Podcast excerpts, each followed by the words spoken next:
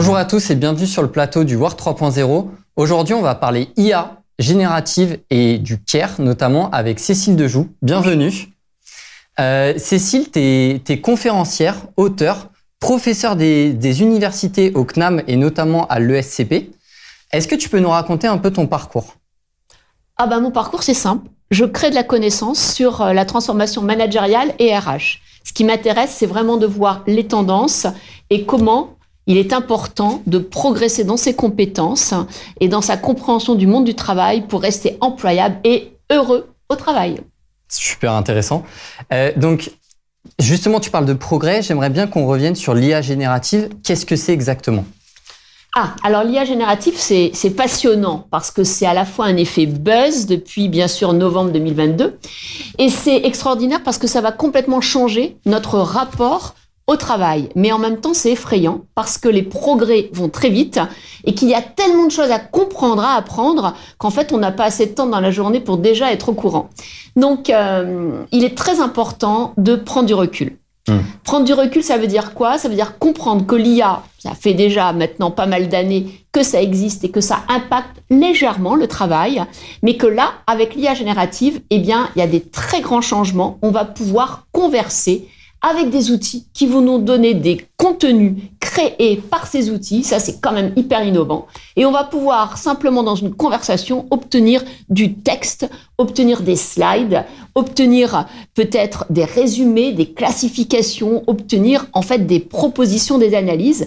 C'est comme si vous aviez un petit assistant, alors quand même euh, très stagiaire et très débutant, mais un petit assistant qui peut vous aider. Alors c'est très intéressant parce qu'on a tous besoin d'assistants, mais vous connaissez aussi comme moi le problème des assistants, c'est qu'il faut les former et les corriger.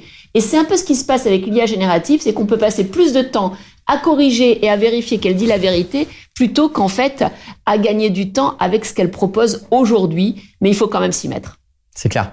Et donc, on va parler de, de l'IA générative euh, pour, pour les entreprises, euh, notamment sur le concept du CARE. Qu'est-ce que c'est le, le CARE et en quoi il est important pour les organisations? Alors, il faut être très clair. L'IA générative, aujourd'hui, elle impacte tous les métiers. Hmm. Quand on est une entreprise, qu'on soit une start-up, une TPE, une PME ou une grande entreprise, vous avez une responsabilité sociétale, celle d'acculturer vos collaborateurs à l'IA générative pour leur expliquer ce que c'est, ce que c'est pas, ce qu'on peut faire, ce qu'on peut pas faire, et surtout quel est le cadre éthique et la stratégie de l'entreprise. Et par rapport à ça, il y a des opportunités. On va gagner du temps, on va gagner en collaboration, on va gagner en créativité, et il y a des très grands dangers. C'est que l'IA générative nous vole ce qui fait qu'on est employable. Ben, nous, des humains, voilà. Elle nous vole notre mémoire, elle nous vole notre attention, elle nous vole en fait notre confiance en nous. Et le plus grand risque de l'IA générative au travail, c'est le stress numérique, c'est le stress psychologique, parce que quand vous avez face à vous un copilote ou un outil qui va toujours plus vite, qui apprend, qui est jamais malade, et vous avez l'impression que vous n'arrivez pas à le suivre en termes de temps, en termes de technicité, c'est quand même stressant. Et c'est ça qu'il faut apprendre aux collaborateurs. Comment utiliser quelques outils d'IA générative intelligemment et rester équilibré en développant le CARE. Le CARE, vous posez la question, qu'est-ce que c'est? Bah, Le CARE, c'est prendre soin de soi au travail, comment je redéfinis mon rapport et ma façon de travailler. Mmh. C'est ce que j'appelle le self-care. Mais le team care, c'est quand on est manager et qu'on prend soin de son équipe. Comment je manage différemment avec l'IA générative mon équipe et le Planet Care, parce qu'on a tous besoin d'avoir un sens et on est obligé aujourd'hui de se poser la question qu'est-ce qu'on transmet dans son travail aux jeunes générations? Donc, plus vous ferez d'IA générative, plus vous serez performant, plus faudra arrêter d'en faire et vous occuper de vous, de vos équipes et de la planète, et donc de faire du management par le care. Et donc, euh, tu as conçu euh, des, des, MOOC, euh, notamment un qui s'appelle Manager par le CARE et un deuxième qui s'appelle ChatGPT et IA mode d'emploi pour les managers et les RH. Donc, toi, en fait, comment tu penses que l'IA générative va influencer le management? Alors déjà, bah, je vous invite à aller sur ces MOOC qui sont 100% gratuits. Ce sont des MOOC qui permettent d'avoir un décryptage, plein d'interviews d'entreprises, qu'elles soient du 440 ou ben, nos licornes françaises en IA générative, je pense à LightOn par exemple, et donc des startups et des enseignants-chercheurs qui vous donnent vraiment des, théories, des concepts pour aller plus loin. Donc ces MOOC sont extraordinaires parce que c'est du concret, c'est du mode d'emploi, c'est des cas d'usage.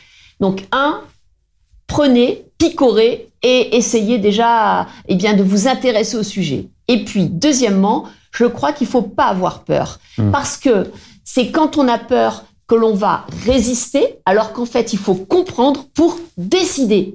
Et décider, c'est renoncer à ce qu'on fait, ce qu'on fait pas. Donc, moi, je vous invite à vous acculturer grâce au MOOC et ensuite à comprendre pour décider là où vous voulez investir votre temps parce que c'est votre bien le plus précieux. Alors c'est super que tu dises qu'il faut pas avoir peur parce que justement dans le cadre du, futur du travail, euh, on, se rend bien compte quand même qu'il faut se préparer, il faut appréhender cette IA.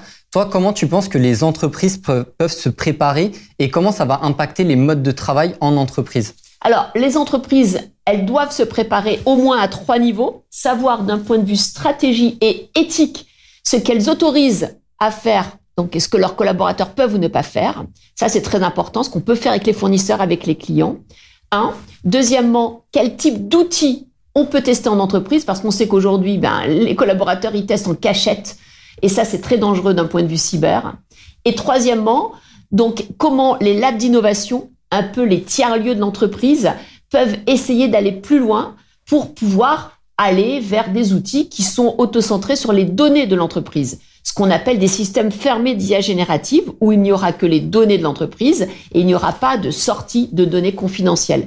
Donc ça, c'est vraiment important. Le cadre éthique et stratégique, les lieux, ce qu'on peut faire et pas faire. Et ensuite, eh bien, choisir des outils sur lesquels on peut avoir une confiance dans la data.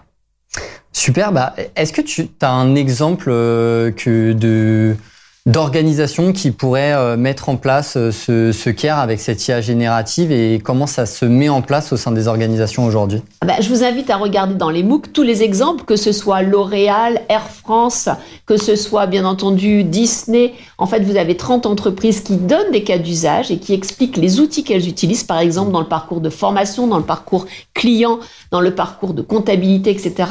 Donc rien ne vaut celui qui le vit qu'il explique. Hein.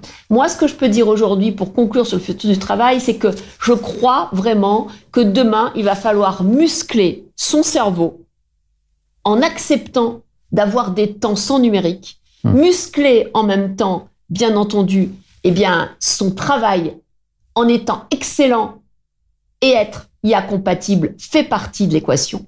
Et muscler son physique, c'est-à-dire qu'en fait, bouger, aller avec d'autres personnes faire des réunions en marchant, faire en sorte qu'en fait le physique est quand même la base de la santé d'équilibre. On voit trop aujourd'hui de personnes en risque psychosociaux, en burn-out, en burn-out à cause du numérique, et surtout chez les jeunes. C'est quand même la première fois qu'on voit des jeunes qui sont impactés par ces sujets. Donc moi, je crois qu'il faut muscler son cerveau, muscler son travail et muscler son corps. J'aime beaucoup, ce sera le mot de la fin, être IA compatible. Oui. Merci Cécile. Euh, quant à nous, on se rejoint sur YouTube et LinkedIn pour retrouver l'ensemble de nos interviews War 3.0.